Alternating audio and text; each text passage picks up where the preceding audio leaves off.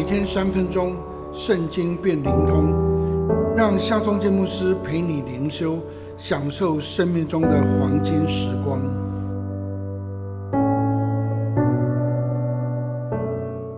四世纪二章三节到四节，因此我又说，我必不将他们从你们面前赶出，他们必做你们乐下的荆棘。他们的神必做你们的网。耶和华的使者向以色列众人说这话的时候，百姓就放声而哭。以色列人竟没有能力将迦南人赶逐除灭，反而容让迦南人杂居在以色列人中，又运用他们做苦工、做仆人。上帝的使者就来到坡金，对以色列人说：“我使你们离开埃及，领你们到我应许之地。我宣告。”我永不废弃与你们所立的约，你们也不可与这地的居民立约，而拆毁他们的祭坛。你们竟没有听从我的话，为何这样行呢？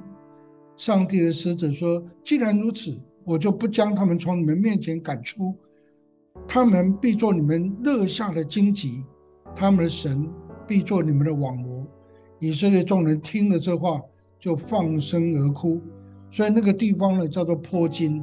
破金的意思呢，就是哭泣。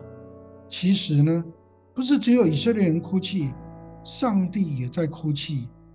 当上帝的使者问说：“为何这样行呢？”上帝岂不也在哭泣吗？上帝依照以色列人的选择，留下迦南人，成为以色列人热下的荆棘，成为他们的网罗，使他们陷入四师时期的悲剧的当中。上帝岂不也是？痛苦万般吗？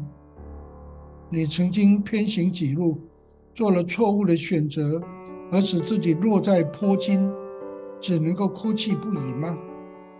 上帝是会哭泣的上帝，上帝是会痛苦的上帝，他会看见你的眼泪，会怜悯你的痛苦，他也是施行拯救的上帝。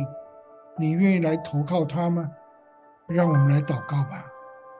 慈爱的上帝啊，我们愿回转归向你，愿你擦干我们的眼泪，怜悯我们的痛苦，带领我们离开坡津，离开流泪谷，进入秋雨之谷。奉靠耶稣基督的名祷告，阿门。